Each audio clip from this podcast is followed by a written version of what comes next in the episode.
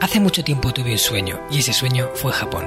Me llamo Marcos Cartagena y quiero darte la bienvenida al Hanasaki Podcast, un lugar donde te hablaré de las enseñanzas más valiosas que he aprendido de la cultura japonesa, mis propias reflexiones sobre la vida y una sección de entrevistas que he titulado Personas con Ikigai, en la que traeré a hombres y mujeres que han encontrado su propósito vital y trabajan cada día para hacerlo realidad. Espero de corazón que disfrutes de los minutos que están por llegar y por último un breve mensaje en japonés que deseo algún día seas capaz de descifrar. Hanamitai ni seichuste saite kudasai. Hola a todos mis apreciados oyentes de Hanasaki Podcast Creciendo con Japón. Kodomo tachi no kyoiku o jinsei naka de saiko no keike ni suru hoho manabitai desu ka? Os he preguntado en japonés os gustaría saber cómo convertir la educación de vuestros hijos en una de las mejores experiencias de vuestra vida. Es habitual que en la faceta como padres las personas nos metamos tan de lleno en las obligaciones y deberes que conlleva que nos olvidemos de algo muy importante, disfrutar de la infancia de nuestros niños. Se trata de una etapa hermosa en la que en ocasiones queda empañada por las pequeñas disputas y la falta de comprensión que nos lleva incluso a percibir esta fase como una carga que nos roba la energía. En mi caso, desde que fui padre por primera vez, no he dejado de sorprenderme de la cantidad de aprendizajes que se pueden realizar mientras tratas de prepararles para la vida. Los hijos son grandes maestros que a veces nos enseñan con métodos que se escapan a nuestro entendimiento. Afortunadamente, desde el principio tuve algo muy claro. Para mí la paternidad iba a ser una experiencia bonita que recordaría con cariño. Y a pesar de las dificultades que las tiene y muchas, de momento siento que así es como lo estoy viviendo. Amaya de Miguel es nuestra invitada de hoy. Tiene el propósito de ayudar a las familias a construir un hogar en armonía, reforzar el vínculo entre hijos y padres y dotar a estos de herramientas que les permitan poder resolver los conflictos cotidianos sin hostilidad. Para ella, contribuir a que miles de adultos lleguen a transformar su familia en uno de los mayores regalos que la vida puede ofrecerles es lo que hace que se sienta plenamente satisfecha. Amaya es la fundadora de Relájate y Educa y autora del libro con el mismo nombre publicado por Plataforma Editorial que se ha convertido en un título de referencia entre los padres que buscamos cómo aprender a ejercer la gran responsabilidad de criar a nuestros hijos de la mejor manera posible. Ambos somos autores del mismo sello editorial y tuve el privilegio de conocerla en la fiesta en conmemoración de los 15 años de plataforma que tuvo lugar en Barcelona. Allí realizó una pequeña ponencia que fue todo un regalo para los asistentes y desde el primer momento que empezó a hablar supe que tenía que estar en este podcast. Muchas gracias a Maya por estar aquí hoy con nosotros y bienvenida al Hanasaki Podcast. ¿Qué tal estás? Hola Marcos, qué introducción tan bonita. Muchísimas gracias, me siento muy halagada y es un placer y un honor estar aquí contigo hoy y con tus oyentes. Bueno, muchas gracias. Me alegro que te haya gustado. La he preparado con cariño para ti. Y es que yo estoy muy contento de tenerte porque, como decía, cuando te escuché en aquella ponencia que diste para todos los asistentes de la fiesta, supe que tenías ese gancho que además había mucho que aportar en, tu, en tus palabras y en tu forma de enfocar la educación. Y bueno, estoy deseando que puedas contarnos ese punto de vista que tienes de cómo construir esa familia que haga que, oye, nos sintamos bien en casa y no al contrario. Pues, pues adelante, yo también estoy deseando aportar mi granito de arena a las familias que estén escuchándonos. Genial. Bueno, lo primero, quiero que nos hables con tus palabras de lo que es tu Ikigai, lo que es tu propósito y lo que haces cada día para hacer que sientas que estás aportando algo que hace el mundo un lugar mejor. Mira, yo tengo un Ikigai mm, personal que tiene mucho que ver con el amor. A mí me importa amarme a mí misma y amar a las personas que están a mi alrededor. Creo que el amor es probablemente lo único, una de las pocas cosas que realmente vale la pena en el mundo, o lo más importante, lo que define el porqué de estar aquí, ¿no? de nuestra existencia. Mm. Y una de las maneras en las que se expresa esta voluntad de, dar amor y de recibir amor, incluso conmigo misma, pero también, también con las, gentes, las personas que están a mi alrededor, también es conseguir mejorar las condiciones, la vida de aquellos que estén dispuestos a recibir mi mensaje, aquellos a quienes mi mensaje les pueda ayudar, que no creo que a cualquiera le ayude mi mensaje. Pero poder contribuir a que la vida de otras personas sea más amable, más agradable, que haya menos tensión, que haya menos agresividad en su día a día y que se creen vínculos de amor verdadero entre ellos, es, es, un ikigai y, es un regalo. Poder hacerlo para mí es un regalo. Qué bueno. Pues me alegro de que te hayas enfocado en, en, esa línea y que ahora personas como yo y nuestros oyentes podamos nutrirnos de tu conocimiento. Bueno, te voy a preguntar primero, eh, ¿cuáles crees que son los factores que contribuyen a que no podamos disfrutar plenamente muchos padres de, de la educación de nuestros hijos? ¿no? Que se crea ahí un ambiente que al final sientas que a lo mejor incluso puede hasta ser algo que te esté, pues como decía en la intro, robándote la energía. Yo en mi caso, afortunadamente, no me siento así, pero sé que hay muchas personas que se enfrentan a esta situación cada día.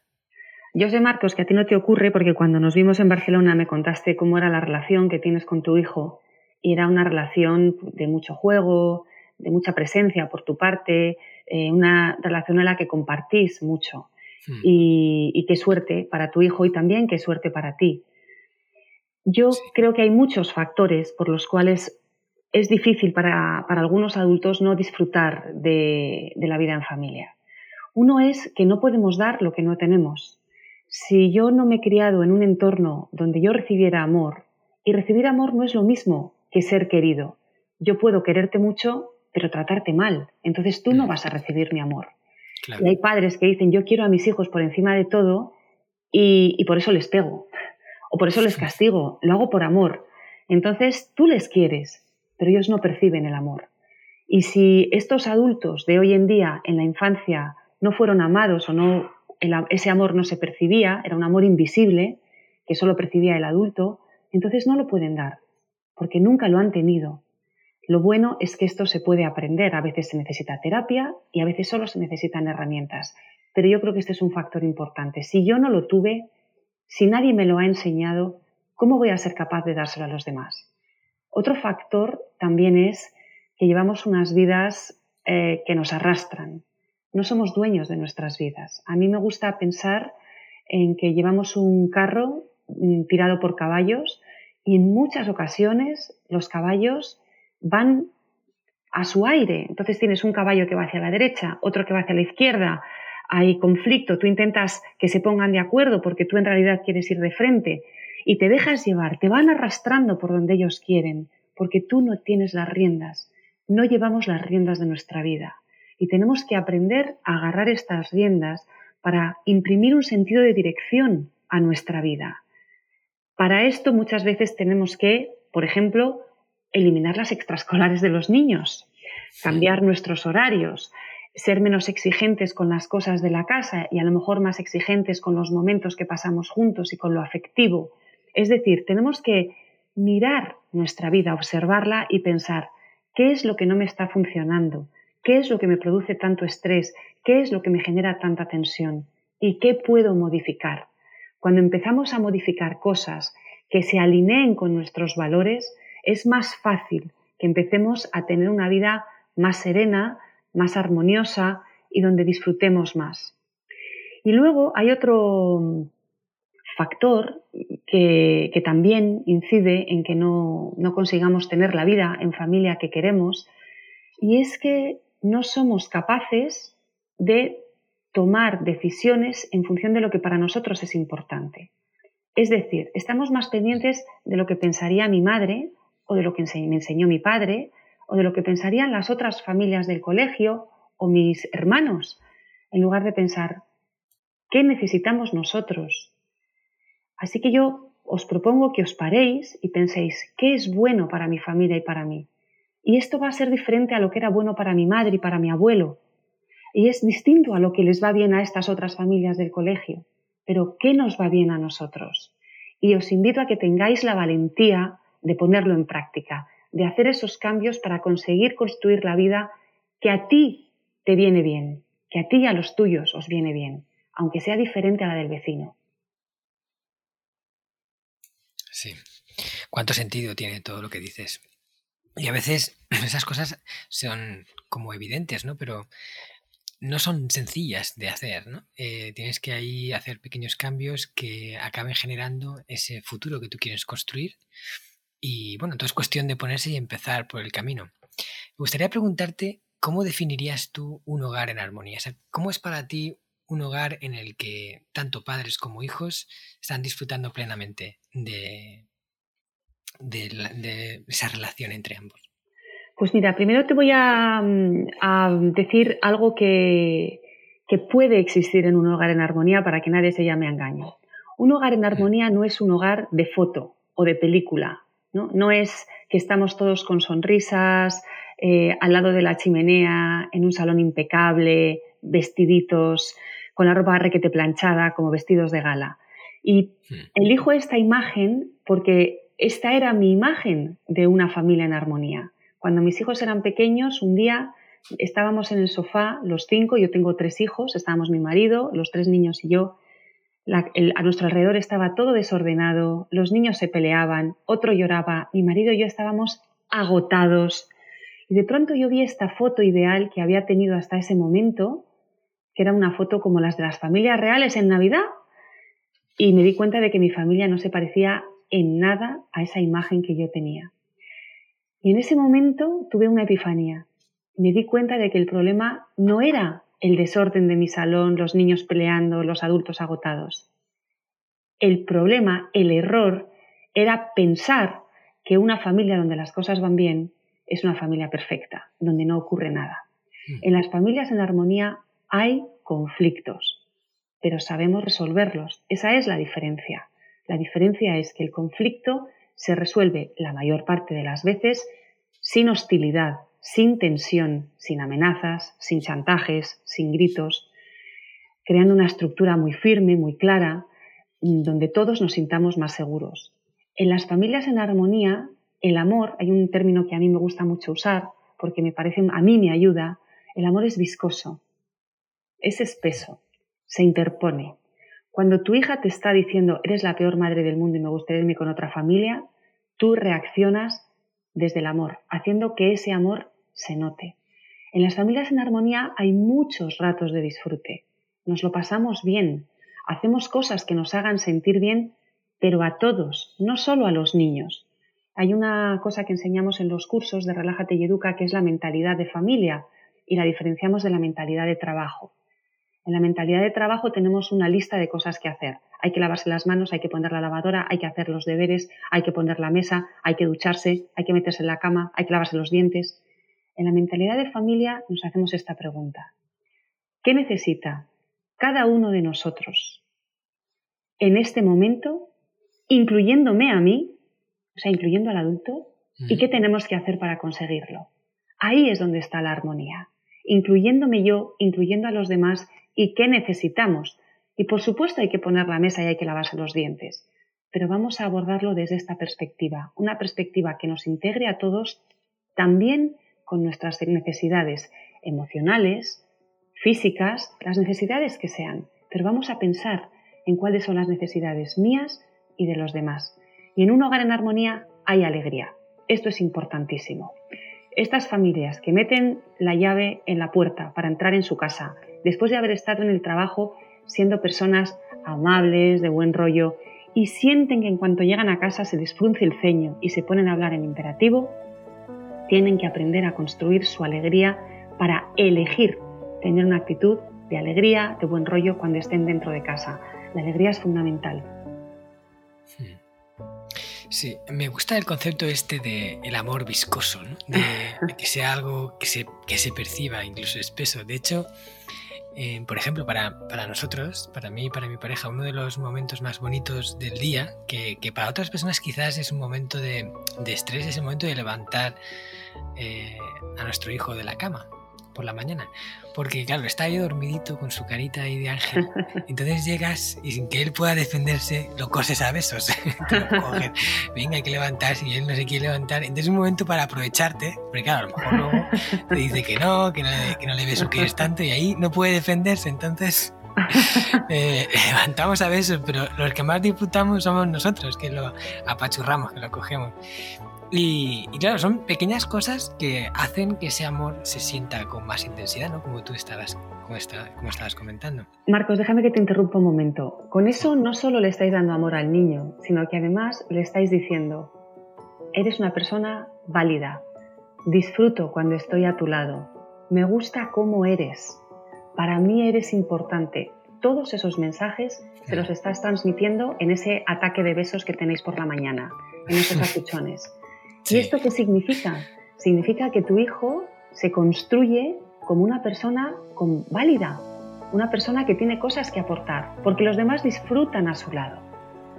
Y esto se puede llamar autoestima, se puede llamar seguridad interna, pero estáis construyendo las bases para que esta persona, cuando sea adulta, sea una persona satisfecha, porque siente que tiene cosas que aportar, siente que tiene un valor. Le estáis dando una seguridad, que es la seguridad que da la mirada de, los adultos que están a tu alrededor, que es fundamental en la construcción del niño. Así que, aparte de lo bien que os lo pasáis vosotros, al niño le estáis haciendo un regalazo, no para ahora, sino para siempre. Qué bueno. Qué bueno, pues me alegro de que así sea. Así disfrutamos ambos y ambos nos llevamos un beneficio. Exacto. y, y Amaya, aparte de todo lo que nos has contado, ¿cuáles son los pilares fundamentales para hacer que nuestro hogar sea un hogar en armonía? O sea, ¿qué podemos hacer los padres eh, para construir ese, ese hogar que todos querríamos tener, que como has dicho no es perfecto y esto es importante matizarlo, no es esa foto de que todo sale genial, el niño hace todo sin protestar, que, que todo está ordenado y todo funciona, sino que las cosas que suceden y los obstáculos que se plantean se solventan de una manera en la que no se convierte en una batalla campal, ¿no? Pero ¿cómo podemos hacer para que eh, nuestro hogar se acerque más a ese hogar en armonía? Danos algunos pues, consejillos. Pues mira, lo primero es eh, que haya un compromiso por parte del adulto. Si yo estoy cómoda gritando a mi hijo y amenazándole, mm, no voy a hacer nada por cambiarlo. O si creo que no hay otra vía y que solo me hacen caso gritándole y estoy muy convencida de eso, van a seguir las cosas igual. Entonces, lo primero es que el adulto elija esto es como lo que decíamos al principio de, llevar las riendas de tu propia vida. Tiene que haber una elección por parte del adulto. Voy a aprender una nueva manera de comunicarme y de vivir mi vida con el resto de los miembros de mi familia. Esto es muy importante. Otro clic mental que a mí me parece que es muy útil y nos lo dicen muchos de nuestros alumnos es que em, cuando hay una situación complicada en casa, mi hijo que no hace los deberes, la niña que molesta a su hermana cada vez que se aburre o, que no quiere meterse en la bañera y luego no quiere salir. Nosotros tenemos la tendencia a convertir eso en un problema y regañamos al niño y le decimos que se está portando mal o lo amenazamos o lo castigamos. Se convierte en un problema. Pero hay un cambio de mentalidad que es el que yo os propongo y es considerar que tu hijo no es un problema o que esa situación no es un problema, sino que tu hijo tiene una dificultad. Para él, para ella, es difícil no molestar a su hermana cuando se aburre. De hecho, no sabe no hacerlo. No tiene las herramientas, la madurez emocional para hacer otra cosa en lugar de molestar a la hermana cuando se aburre. Y tu misión como adulto con niños a tu cargo no es machacarlo cada vez que lo hace mal. Tu misión es ayudarlo a que aprenda, a que aprenda a vivir eso que para él es complicado de otra manera para superar el obstáculo, para aprender a vivir con el obstáculo, porque hay obstáculos que no se pueden superar, o para que ese obstáculo se haga cada vez más pequeño. Entonces, transformamos el problema en una dificultad y con eso tú pasas de ser el antagonista de tu hijo a ser su guía, la persona que le va a ayudar a saltar este obstáculo. Pero claro, ¿cómo se salta este obstáculo? Ese es nuestro trabajo en Relájate y Educa. Mi hijo mm, em, molesta a su hermano constantemente y yo no quiero machacarlo, pero ¿qué hago? Pues aquí necesitamos herramientas. Una de las herramientas que proponemos en Relájate y Educa es la disciplina juguetona. Transforma una situación difícil a través del juego. Maneja el conflicto con canciones, con cuentos o haciendo el payaso, por ejemplo. El otro día em, estuve en una conferencia para una plataforma que a lo mejor conocéis, que es estupenda, que se llama Educar es Todo. Mm y hablé precisamente de disciplina juguetona. Y habría, habría esta conferencia con este ejemplo que te, voy a poner, Marcos, si te parece bien. Vale. Mi hijo tiene 14 años y se deja los zapatos en medio del salón con frecuencia. Un día me encuentro a mi marido diciendo, ven, le llamaba a mi hijo, hay unas cucarachas enormes, blancas en el salón. Yo oigo esto desde donde estuviera en la casa y me inspira mucha curiosidad, aparte de que no quiero tener cucarachas en casa, pero yo soy una mujer muy curiosa y pensaba, blancas, gigantes, ostras, ¿qué animal será este? No creo que haya cucarachas blancas. Total, que fui y las cucarachas blancas eran los zapatos de deporte de mi hijo. Y ahí estaban el padre y el hijo abrazados o uno con el hombro encima de los otros, mirando las cucarachas blancas, ¿qué hacemos con estas cucarachas? Riéndose los dos y al final juntos recogen las cucarachas y las llevan al zapatero que está en la entrada de casa. Esto es la disciplina juguetona, transformar una situación difícil en juego. Porque aquí mi marido tenía dos opciones, dos caminos, y él eligió el camino del juego para que esos zapatos fueran a su sitio. Hay otro camino que es el que usamos casi todos, que es, como sigan aquí estos zapatos, mañana te los tiro y vas descalzo al colegio, por ejemplo. O estoy harta de ver esos zapatos, o los quitas ahora mismo o no juegas más a la play, por ejemplo. O simplemente pegar cuatro gritos. Y ese es un camino y puede funcionar pero estoy segura de que el camino de las cucarachas blancas crea más conexión, crea más implicación del niño en la vida familiar y del adulto en la vida del niño, no crea rencor, no nos separa, sino que nos une y consigue una eficacia muchísimo mayor, porque sabemos que el aprendizaje, cuando está vinculado a emociones positivas, es muchísimo más efectivo y esto es un camino de aprendizaje. Voy a contarte algo que me ocurrió una vez en una entrevista que me estaban haciendo en, la radio en España. Uno de los periodistas me dijo, Amaya, pero es que lo que tú cuentas es como si en un partido de fútbol el defensa de un equipo le dice al, a uno que va a meter un gol del equipo contrario, oye, por favor, perdona, ¿me puedes dar la pelota, por favor? Porque así no metes el gol, que es que mi trabajo es no meter el gol. Y resulta que, que el que está atacando le dice, ay, bueno, pues sí, claro, te doy la pelota, tómala, tómala. Y este es el error que cometemos muchísimos padres. Tus hijos no están en el equipo contrario. Tus hijos están en tu equipo. Tenemos que construir ese equipo. Tenemos que construir los vínculos. Entonces, ¿cómo conseguimos construir un hogar en armonía? Construyendo equipo. Pensando que formamos todos parte de la misma unidad y que todos tenemos que trabajar juntos para ir a ese objetivo que queremos. Y para eso este equipo necesita líderes. Y los líderes tenemos que ser nosotros, los adultos. Tenemos que ser buenos líderes, firmes, amables, cariñosos, alegres y sí, con firmeza y con una estructura muy clara. La estructura es fundamental.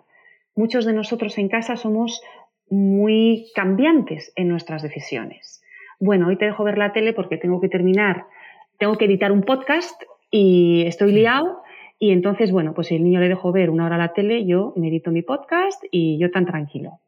Al día siguiente, pues, uff, qué cansado estoy, pues que vea otro ratito la tele, así no me molesta. Pero ya lleva dos días viendo la tele. Entonces al tercero le dices, no, hoy no hay tele. ¿Y por qué hoy no hay tele si ayer y antes de ayer hubo tele? Qué incoherencia, ¿no? Creemos una estructura coherente, que el niño sepa lo que le toca el lunes y el martes y el miércoles y el jueves, que los días se parezcan entre sí, que no tomemos decisiones aleatorias y que la tele se vea a lo mejor todos los días media hora a la vuelta del colegio. O como en mi familia, una hora los domingos por la mañana, videojuegos o, pantallas y el resto de la semana nada. Elige tú lo que le viene bien a tu familia, pero hay que dar una pauta muy clara, hay que crear una estructura sólida, que todos conozcáis en la familia y con la que no juguemos no sea, bueno, hoy sí te lo dejo, hoy te lo quito porque te has portado mal hace dos días, entonces hoy no hay tele. No, genera una estructura clara. Y si el niño se ha portado mal hace dos días, trabaja por qué se ha portado mal, qué le está pasando, qué problema tiene, qué dificultad, perdón, y ayúdale a solventarla. Pero que tu estructura sea muy sólida, porque esto reduce muchísimo los conflictos también. Y bueno, estos son algunos de, los pilares que a mí me parece que os pueden ayudar a construir este hogar en armonía. Genial. Muchas gracias porque son pilares muy importantes. Y hablando del, o sea, oyéndote comentar de estos pilares, me venía a la cabeza algo que, que, tengo duda y no sé realmente cuál es la diferencia entre una cosa y la otra y quiero preguntar tu opinión.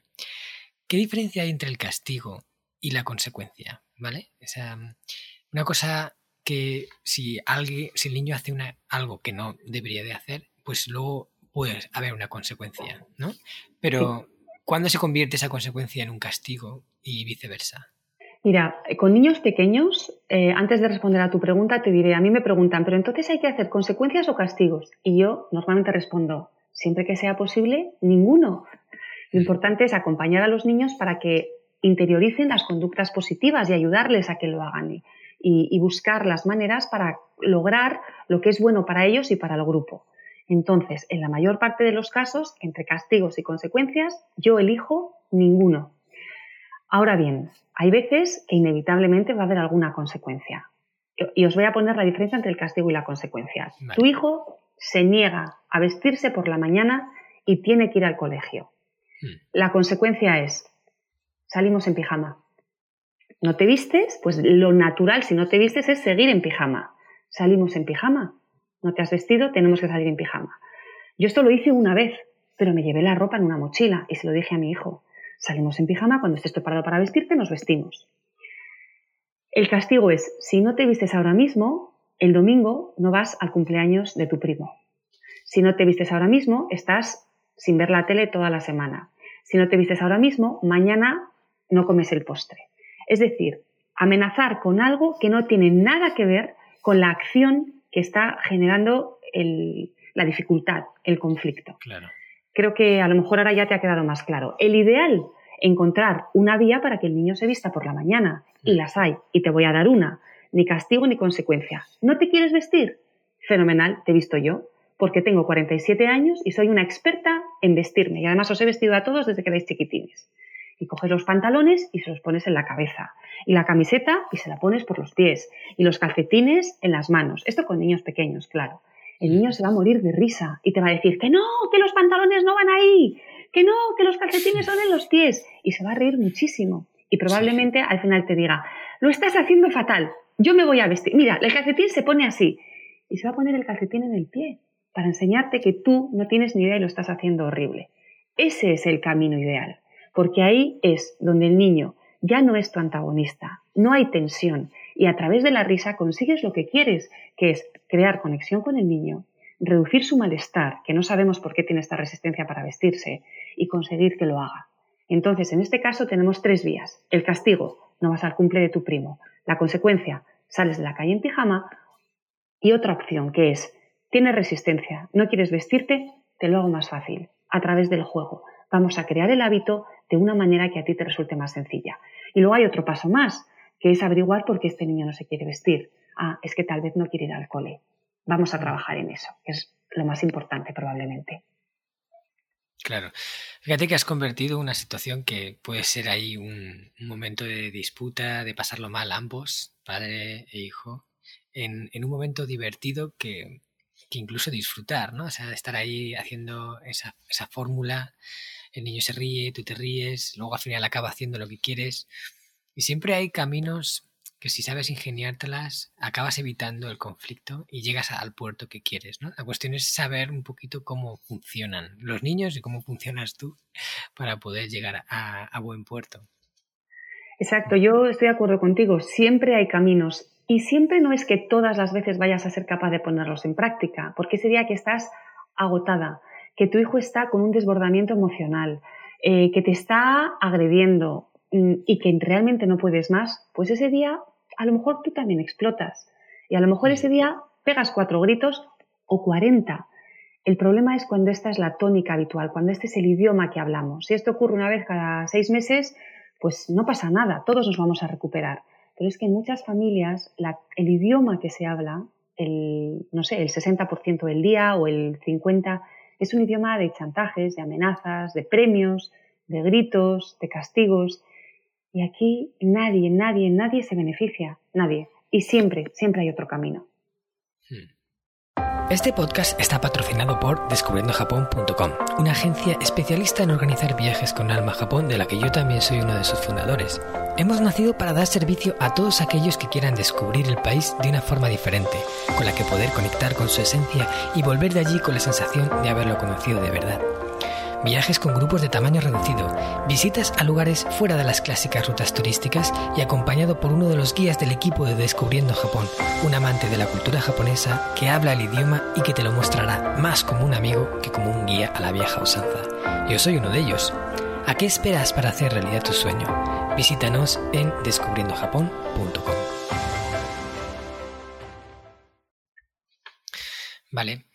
Luego también en algunas entrevistas que he escuchado de ti, hablas de un error que solemos cometer los padres, que es el de etiquetar a los niños con cosas, ¿no? De decirles eh, algo y, y cuando no hacen lo que deberían de hacer, ya le ponemos la etiqueta. Es que es así, o haces esto de esta forma, o siempre coges, o es que no se te da bien esto, ¿verdad? Cuéntanos un poco qué es esto de las etiquetas y cómo podemos evitarlas. Mira, hay varios estudios que nos dicen que cuando alguien nos etiqueta de manera consistente, nuestro cerebro integra, interioriza ese mensaje. De manera que si yo te digo a ti, Marcos, qué torpe eres, sobre todo si eres pequeñito y tu cerebro está todavía muy virgen, eh, ay, qué torpe, es que este niño es torpe, es un poco torpe. Sí, eh, mira, ten cuidado al salir a la calle que ya sabes que te tropiezas todo el rato. Este cerebro, el mensaje que interioriza es, soy torpe y me tengo que comportar como una persona torpe. Y, eso es lo que va a ocurrir, que va a estar dando traspiés o se le va a caer el vaso que tiene en la mano. Y esto no nos lo imaginamos, esto lo sabemos. Sabemos que las etiquetas son poderosísimas. De hecho, eh, luego voy a hablar de que las etiquetas positivas generalmente tampoco ayudan. Entonces, ni positivas ni negativas. ¿Qué podemos hacer? Voy a seguir con el ejemplo del niño que es torpe. Tú tienes un hijo que se tropieza muchas veces cuando va por la calle. Yo lo entiendo muy bien, están aprendiendo a usar su cuerpo. Es que tienen un cuerpecito nuevo. A lo mejor lleva cuatro años con ese cuerpo. A lo mejor lleva dos años o seis con ese cuerpo. Pues tal vez todavía no sepa manejarlo muy bien. Hmm. En lugar de decirle qué torpe eres y mandar ese, imagen, ese, ese mensaje al cerebro, lo que podemos hacer es decirle, oye, ¿te has puesto los pies de andar sorteando piedras? Porque ahora vamos a ir a la calle y esos son los pies que necesitamos, los pies que van sorteando piedras. Por ejemplo, si al niño se le caen los objetos cuando los manipula con las manos, enseñémosle a manejar los objetos. Eh, ahora recogemos la mesa. Acuérdate de que a los vasos les gusta que les abraces con las dos manos. Ah, ya ese, ese vaso está encantado porque le estás abrazando con las dos manitas. Tiene un calor. Uy, a lo mejor no quiere que le dejes en el lavavajillas, ¿eh? Ah, bueno, no está mal, no está mal en el lavavajillas. Ahí va a descansar.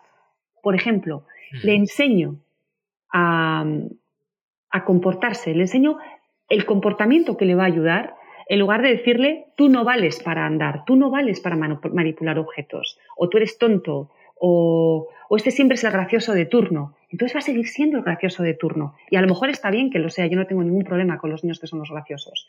Pero a veces son los padres los que tenemos este problema y hay que revisarlo. Con niños más mayores tampoco, incluso con personas, no, es bueno etiquetar a nadie.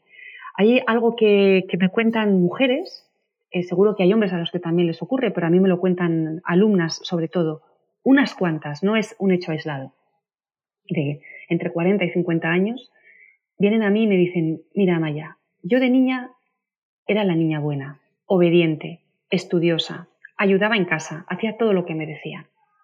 Y lo que necesitaba era eso, ser la niña buena. Y mis padres decían, ahí es tan buena. Y los profes, qué buena es. Y mis abuelos, ay, qué buena es. Tú sí que eres buena hija, no como tu hermana.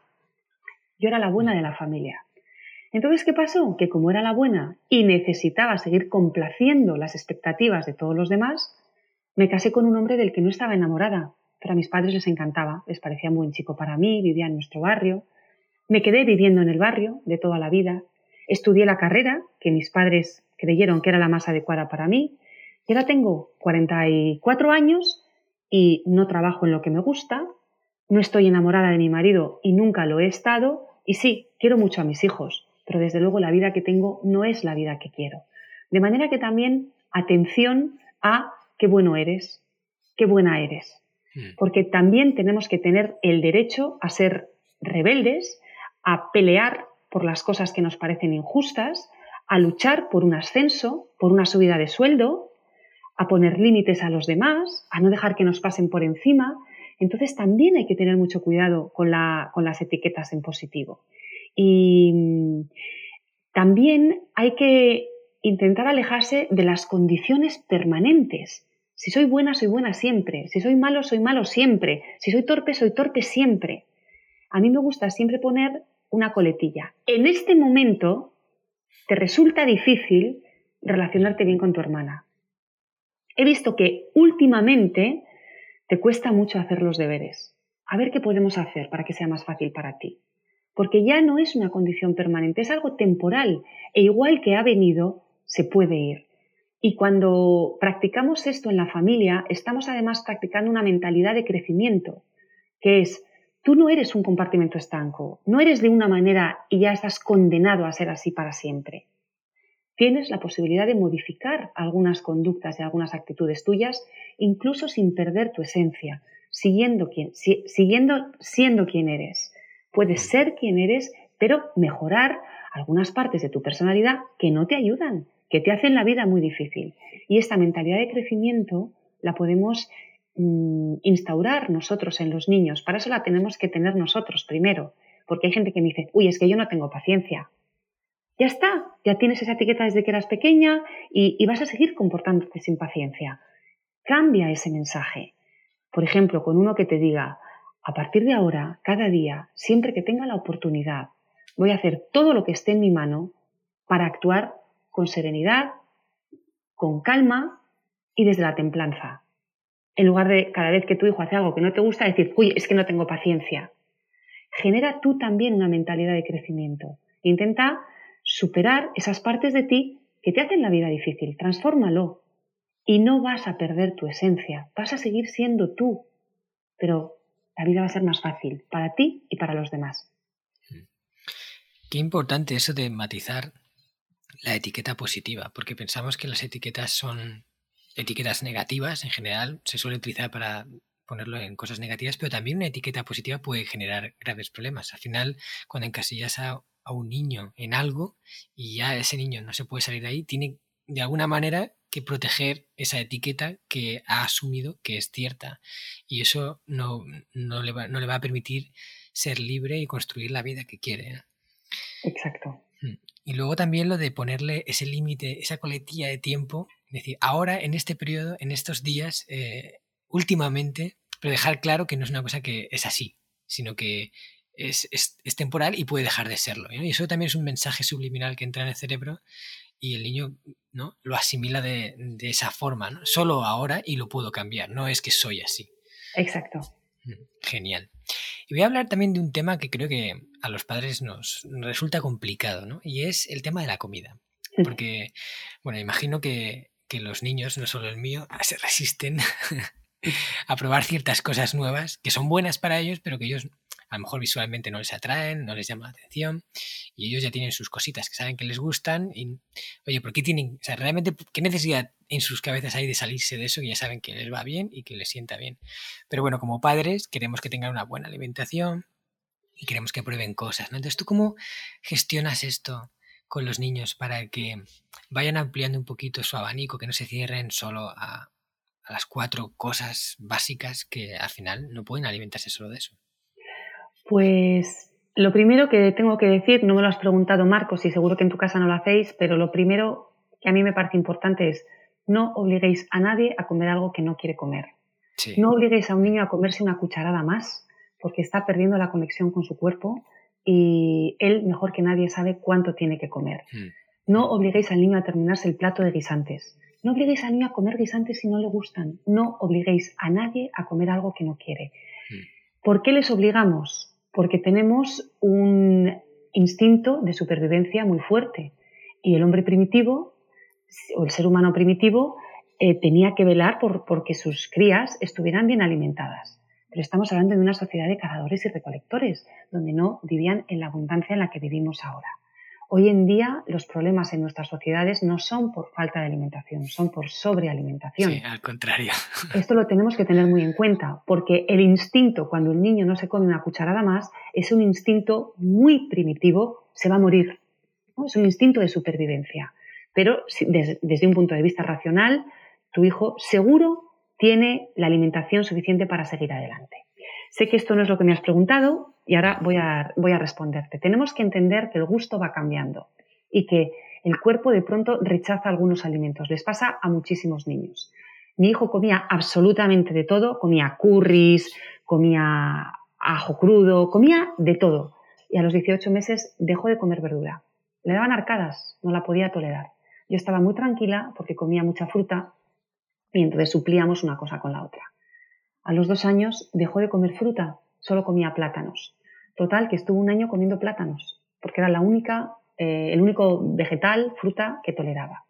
Y ahí es donde tuvimos que poner en marcha nuestra imaginación y mi marido y yo nos pasábamos el día haciendo hamburguesas vegetales, albóndigas con zanahoria escondida y lo rechazaba hay un, no se sabe si es por una protección también primitiva de, uy, esto, a ver si, a ver si, a ver si me enveneno, ¿no? algo en el cerebro del, hombre primitivo, del recolector y cazador. Eh, la realidad es que el gusto va cambiando y yo os digo, no os agobiéis, ya irá aumentando el gusto. En mi opinión, y ahora os voy a contar cómo conseguimos nosotros ampliar la dieta de mi hijo, en mi opinión, es importantísimo que en la mesa siempre haya comida sana. Hmm. Que no supláis la verdura por un lácteo industrial, ¿no? Por el flan azucarado. Y como ha comido muy poco, le doy el flan azucarado. Que no haya flanes azucarados en tu casa si quieres que el niño coma bien. Vamos, esa es mi, esa es mi, mi filosofía. Que en la mesa solo haya comida sana. Que siempre haya una comida variada. Que siempre haya verdura. Siempre en todas las comidas. Y que tú ofrezcas de todo lo que hay en la mesa. A mí me gusta sacarlo todo a la vez. No, ahora el primero, y si no te comes las lentejas, no te doy la carne. No, yo saco las lentejas, saco la carne y cada uno se sirve lo que quiere. Yo elijo lo que pongo en la mesa y cada persona elige lo que come, sobre todo cuando rechazan alimentos. Mm. Y a veces así habrá un momento en el, que, en el que tal vez se animen a probar. Lo importante es que lo natural sea ver ese plato de ensalada, esas lentejas, esas verduras rehogadas. Siempre para que cuando sean mayores tengan esta imagen de la comida en la mesa, siempre con verduras siempre con fruta, ¿no? Si tú a media mañana le das un donut, va a pensar que eso es lo normal. Si tú le pones unas zanahorias crudas para llevar al recreo, va a pensar que eso es lo normal. Entonces pone las zanahorias crudas si las tolera o la manzana.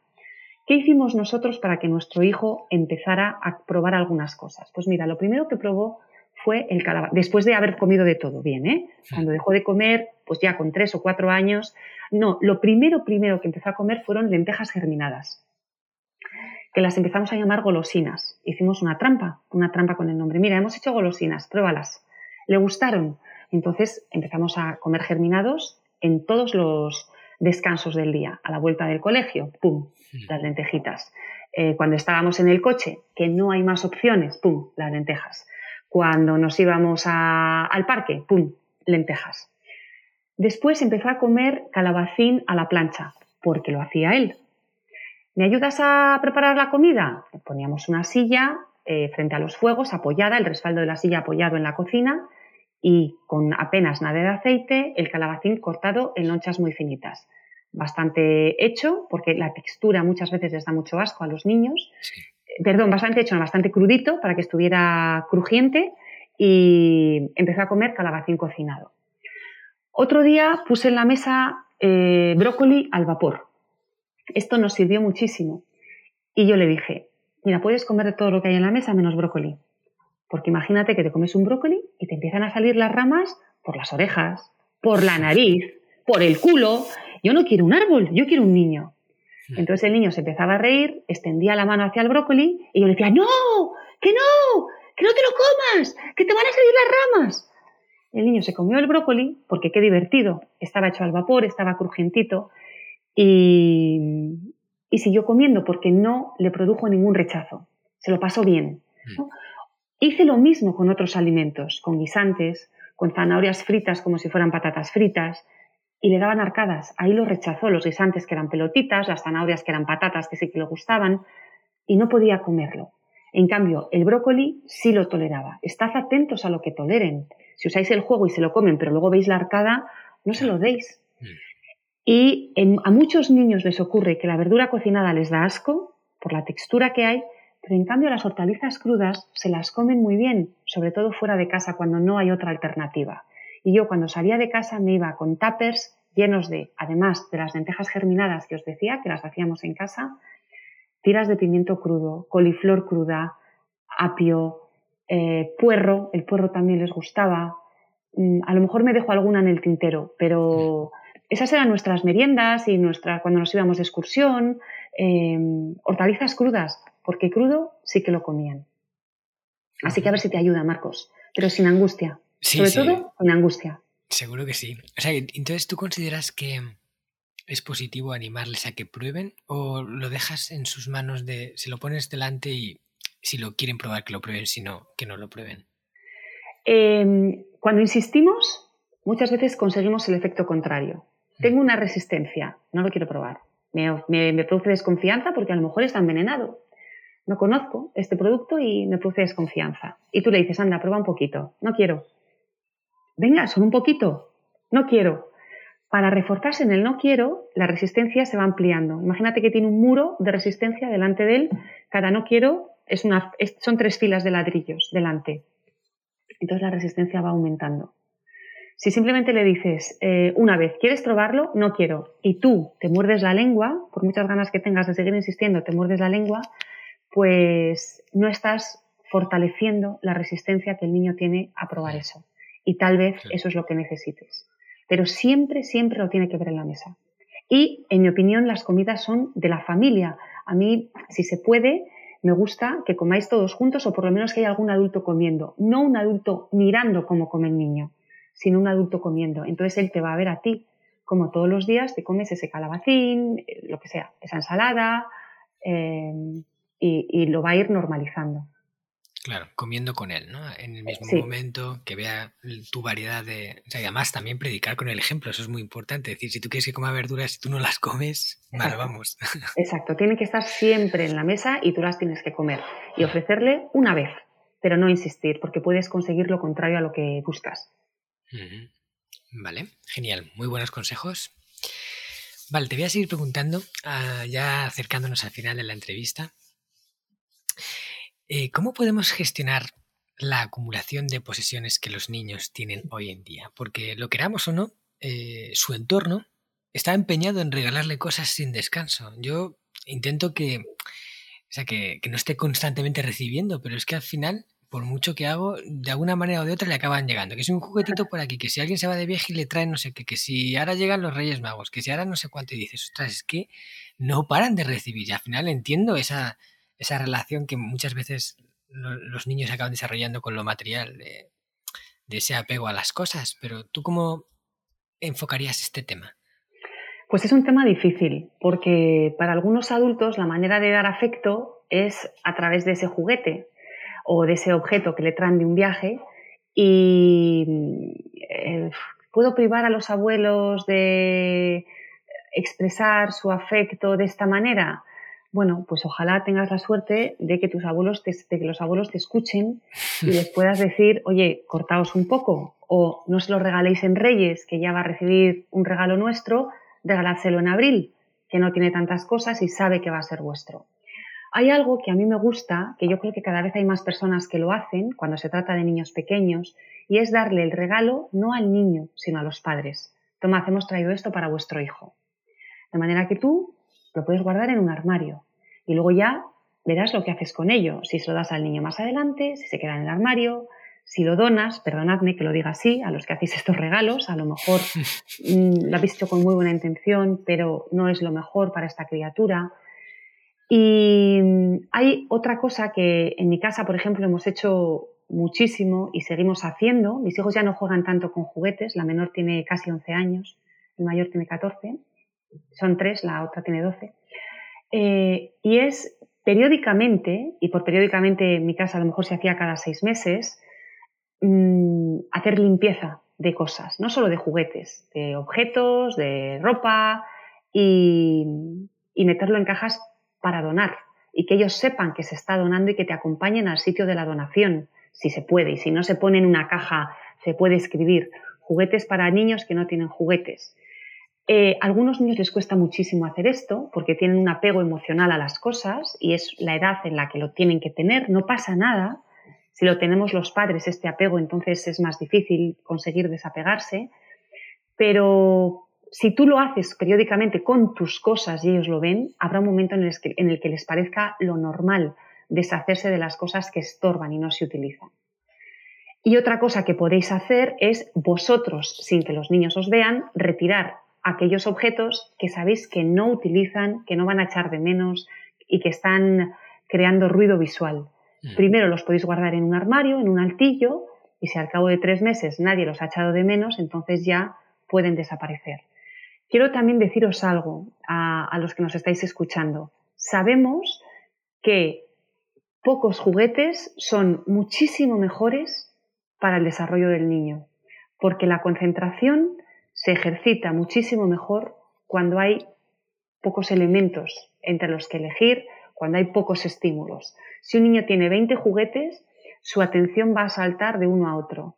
Si tiene dos, va a jugar con esos dos juguetes durante mucho rato. Y así lo que estamos haciendo es conseguir que su atención se centre y se focalice. Es un favor que les estamos haciendo. Además, va a ser mucho más fácil enseñarles a recoger, van a tener mucha más limpieza visual en el entorno en el que estén y sabemos que eso también les va a dar una cierta armonía, una cierta paz, mucho más para niños que son muy sensibles y que reciben todos los estímulos con mucha más intensidad de, lo que es habitual. De manera que cuanto menos mejor en juguetes, en ropa, en cacharros de cocina, en muebles, eh, para todo, para, para, bueno, pues una estética muy japonesa, ¿no, Marcos? Claro, menos es más. De hecho, uno de los pilares del sistema Hanasaki, el número dos, es minimalismo. Es minimalismo porque es la importancia de aprender a relacionarte bien con lo material primero y luego de, intentar reducir, reducir estímulos, reducir en, en posesiones, en cosas que, que, como tú dices, te, te evitan poder concentrarte bien en, las cosas, porque tienes tanta, tanto que dices, bueno, juego un poquito con esto, dos minutos con esto, y luego se montan unos desastres ahí en las habitaciones de los niños que para recoger eso, eh, claro, no hay quien lo haga y los niños no, no, están muy por la labor tampoco. Bueno, y el niño está sobrepasado. Mm. Una cosa es tener que recoger mi colección de cinco coches y otra cosa es tener que recoger ocho juguetes. Es que es una es una actividad que les sobrepasa tanto que dicen, no, no, yo no recojo, no puedo recoger. Y además os quiero, quiero, quiero añadir un pequeño matiz. A veces somos nosotros mismos los que les compramos a los niños aquello que desean, porque te lo han pedido tanto, te han insistido tanto, están llorando delante de la juguetería. Pobrecitos, ¿no? Nos dan una pena. Mm. Ay, pobrecito, es que todos los niños de su clase lo tienen. Es el único que no lo tiene. Se lo voy a comprar. Pero ¿qué regalo le estás haciendo a tu hijo si no se lo compras? Le estás enseñando a frustrarse, le estás enseñando a esperar, le estás enseñando a dar muchísimo más valor a las cosas. Que quiere muchísimo ese patinete, que se espere a su cumpleaños o a los reyes. Y ahí les estás, estás haciendo el regalo. Que lo pasa mal porque los demás lo tienen y él no, no pasa nada. No es necesario que nuestros hijos estén constantemente en un estado de felicidad plena, porque no lo van a estar no lo van a estar. Somos nosotros, los padres, los que tenemos que aprender a tolerar el desacuerdo de nuestros hijos, la frustración de nuestros hijos y la protesta de nuestros hijos, porque está bien que protesten. Él, quiere, él tiene un deseo grande, quiere el patinete y tú no se lo compras. Pues es normal que proteste. Si yo quiero un ascenso de sueldo y mi jefa no me lo da, voy a protestar y voy a ir a casa diciendo, porque mi jefa, porque fíjate, porque no me lo ha dado, porque yo me lo merezco. Protesto y está bien. Mi hijo quiere el patinete, que proteste, está bien. Eso no significa que tú se lo tengas que comprar, porque lo que le estás dando, haciéndole esperar, es muchísimo más valioso. Hmm. Sí, fíjate que es todo lo contrario, o sea, consigues todo lo contrario a lo que quieres, pero lo que quieres es aliviarle el sufrimiento y, hacerle un bien y en realidad le haces un mal, porque no, no puede aprender a frustrarse y a recuperarse de la frustración, no puede aprender a esperar y luego la vida no es así. Luego cuando salga a la vida, la frustración llega y, llega y no está pendiente de si tú estás preparada para recibirla o no. Te llega y punto. Entonces, claro, luego tenemos niños y adultos, ya cuando se convierten en adultos, que no saben tolerar esa frustración y que eso les genera graves problemas. Entonces, hay que pensar más en el futuro eh, a largo plazo que en el corto plazo, en el de ahora, ¿no? Y también hay que aprender a diferenciar la necesidad del deseo. Esto se ve muy bien con, con la comida, que hablábamos antes. Mi hijo desea un bollo. Mi hijo necesita comer sano. Él o ella van a expresar su deseo. Yo, que soy el líder, que soy el adulto, que tengo unos valores, que llevo las riendas de mi vida, soy capaz de comprender, detectar sus necesidades y voy a actuar en función de las necesidades. No, no hay bollo. Te comes la manzana, te comes el bocadillo. Em, es nuestra responsabilidad como adultos diferenciar entre un deseo y una necesidad. Hmm. Qué bueno, ha sido un gusto de verdad escucharte y tengo aquí muchas más preguntas que te haría y que me encantaría que respondieras, pero si no la entrevista se nos hará muy larga y, bueno, tenemos que ir acortando, ya llegamos al final. Pero propongo que si el público, si la audiencia ha disfrutado de lo que nos ha contado Amaya y que me lo comentéis para que, oye, en el futuro podamos planear una segunda parte, ¿no? ¿Qué te parece? Estupendo, yo encantadísima, Marcos. Genial, porque esto da para tanto. estos temas son apasionantes. Muy bien, Amaya, pues antes de pasar al cuestionario que hacemos juntos, en el que te voy a hacer ahí unas preguntitas flash para conocer un poco más sobre ti y sobre aquello que te ayuda a crecer y a evolucionar, quiero que nos cuentes, pues a todos los que te escuchan, quieren saber algo más sobre ti, quieren contactar contigo, quieren aprender de ti para poder ser mejores padres. ¿Dónde pueden encontrarte? Cuéntanos algo. Pues yo Fundé en 2017 una escuela online para madres y para padres que se llama Relájate y Educa. Em, he creado varios cursos para conseguir construir familias en armonía. Y me encontráis en Instagram, en Facebook, en YouTube eh, como Relájate y Educa. Y mi página web también es relajateyeduca.com y estaré encantadísima de, de teneros entre mi comunidad. Quiero que sepáis que hay unos cuantos vídeos míos en YouTube y, que constantemente estamos publicando contenido en las redes sociales. Y tenemos una comunidad bastante fiel eh, y nos gusta mucho eh, ser tan, tan afortunadas. Tengo un equipo de mujeres a mi, a mi lado que me acompañan y, nos encantará que, que estés con nosotras. Genial. Pues yo por mi parte también hago encarecida recomendación a que miréis el libro de Amaya, el de... Eh, a ver, que ahora se me ha ido la cabeza. Relájate y educa Relájate también. Y educa. Perdona, es que de repente he tenido un flash mental. Por eso, se, por eso te ha ido, porque había demasiado relájate y educa. sí, estábamos muy relajados. relájate y educa. Y los cursos que hace Amaya, que sé que ya han pasado miles de personas por ellos y, y bueno, seguro que hace mucho bien, estoy seguro de ello. Muy bien, pues vamos a pasar a ese cuestionario. Amaya, dinos un libro, un libro que a ti te haya aportado y que quieras recomendar a la audiencia. Cuando estaba embarazada leí un libro que se llamaba El Continuum y me lo escribió una autora americana y este de pronto me hizo un clic interno que fue puedo elegir cómo vivir mi maternidad y, eso es lo que voy a hacer, porque yo no me había planteado cómo iba a ser mi maternidad y este libro me hizo, fue como poner en movimiento una canica.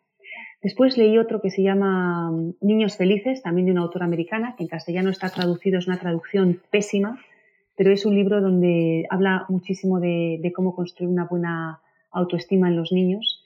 y, estos dos empezaron a movilizar algunas cosas dentro de mí que, que bueno, que realmente probablemente han sido el germen de, Relájate y Educa, pero también de la vida familiar que, estamos teniendo. Tengo que decir que estos libros, que hemos leído muchísimos libros de crecimiento en familia, en casa, los leíamos tanto mi marido como yo. Hmm. Claro, no solo una persona de la familia, sino los dos, para que podáis estar en, en la misma onda, ¿no? No siempre es así y no pasa nada si no es así. La mayor parte de las veces no es así, aún así yo creo que uno tiene que ser responsable de sí mismo y tomar sus decisiones, pero si sois los dos, si es que hay dos personas, que no siempre hay dos personas, es muchísimo mejor. Hmm, genial. Y ahora, una película que te haya inspirado, que te haya aportado o que te haya gustado especialmente. Mira, Marcos, esta pregunta yo realmente no la sé responder porque a mí me gusta mucho el cine, he visto muchísimas películas y depende del estado de ánimo, del momento de mi vida en que las viera o no las viera, pues mm, me han gustado más unas u otras. No sé por qué, cuando, cuando me has hecho la pregunta, he pensado en una película mm, relativamente clásica, Il gato pardo, o en realidad sí sé por qué, y es porque recientemente tuve una conversación sobre la película y el libro. El libro de, que es maravilloso también, eh, y tuve la suerte de leerlo en italiano. Mm. Eh, y recuerdo que cuando leía el libro, cuando me quedaban pocas páginas, empezaba a leer muy poquito cada día, tres párrafos. Tenía unas ganas de seguir leyendo, pero es que no quería que se terminara. Mm. Y la película también es una película hermosísima, eh, visualmente es muy hermosa, mm, con guiños a, cuadros de, autores de la época del impresionismo. Eh, donde además es una película histórica, donde se explica un periodo muy bonito, o muy bonito no, un cambio fuerte en Italia. Y, bueno, es un, peliculón. Pero eh, podría hablaros de otras muchas películas que, me han acompañado en la vida durante, durante un tiempo. Mm. Sí, por supuesto, hay muchísimas que dirías, ¿no? Es difícil elegir. Y como dices, dependiendo de para qué con qué objetivo, si, quieres estar, reírte un poco o te apetece emocionarte, pues la película puede cambiar, ¿no? Exacto. Genial. Y cuéntanos un hábito que tú apliques en tu vida, que quizás no sea algo tan conocido, pero que a ti te proporcione beneficios que incluso recomendarías a la gente hacer. Esto tienes que hacerlo. Dormir bien es fundamental. Es algo que aplico yo en mi vida, mi marido también, intentamos que nuestros hijos también. Es fundamental. Me cuesta comprender cómo nos empeñamos tanto en la comida, cuando en general todos comemos muy bien y nadie se va a morir de hambre, y en cambio no nos importa que nuestros hijos pequeños se cuesten a las 10 de la noche. Me cuesta mucho entenderlo. Yo creo que tenemos que cuidar muchísimo más el sueño. Hmm. Claro, que se acuesten pronto y que duerman bien, descansen. Sí, y los padres también, los adultos también. sí, no nos olvidemos de nosotros. Exacto. Bueno, háblanos de una frase, un aforismo, algo que, una de esas frases que tiene una enseñanza que tú siempre llevas contigo. Pues mira, siempre que me preguntan esto, que me lo han preguntado varias veces, repito una frase de mi hija, de mi hija cuando tenía unos cinco años, que nos ha acompañado desde entonces, ahora tiene 12. Ella nos dijo un día, las personas son mucho más importantes que las cosas. Y a veces lo que nos preocupa es que los cojines del salón estén desordenados o que el niño se haya manchado comiendo los espagueti y tenga la camiseta manchada de tomate. Y la realidad es que el niño que está detrás de esa camiseta o la niña que está dando volteretas en el sofá son muchísimo más importantes que la camiseta o que esos cojines requete ordenados. Así que yo os invito a que lo apliquéis en vuestras vidas. Las personas son mucho más importantes que las cosas. Bonita frase, con mucha verdad y además dicha por, un por una niña. Genial. Háblanos de un lugar, un sitio al que poder viajar, quizás ir y que tú recomendarías especialmente, un sitio que sea de especial belleza o que te aporte paz o algo que te, que te venga a la cabeza cuando te preguntan por un sitio en el mundo. Pues mirad, hay una isla al norte de Sicilia que se llama Stromboli, que tiene un volcán activo y, se puede ir a visitar el volcán por la noche, se ve cómo escupe la lava y es un espectáculo maravilloso. Es una isla gris porque la, roca que está bajo el agua es basáltica, me parece, y es gris. Y es un lugar con un color plomizo, hace mucho calor en verano. Yo he ido en, en junio siempre y aún así hace mucho calor. Y durante el día no puedes hacer muchas cosas excepto ir a una pequeña calita a bañarte. Los paseos uf, son calurosísimos. Es un sitio aburrido. Y el aburrimiento a veces es muy importante.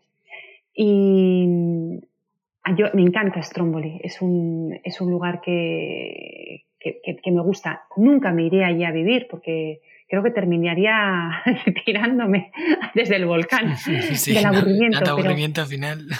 Eh, pero es, es, un lugar mm, muy especial, muy bello, eh, con una naturaleza fuerte y, y donde el, tiempo parece que se para, que se congela y a veces esto nos pone más en contacto con nosotros mismos, cuando conseguimos que se reduzcan los estímulos, se reduzca el ritmo y aprendemos quiénes somos. Qué bueno, pues mira, uno de mis sueños que tengo ahí de esas cosas que quiero cumplir antes o después es ver un volcán activo y verlo por la noche pues sería una pasada, ¿no? Ver la lava ahí escupiéndose pues ya tengo ahí un destino, me lo he anotado bien anotado. De todas formas, todos sabéis, todos los que me escucháis, que tanto los enlaces que ha comentado Amaya eh, sobre su curso, sobre el libro, como el cuestionario que hacemos juntos, se publicará en la entrada de blog que va relacionada con el episodio y lo tendréis todo ahí por si no tenéis eh, nota para apuntar. Yo lo estoy anotando todo. Muy bien, ya vamos por el final.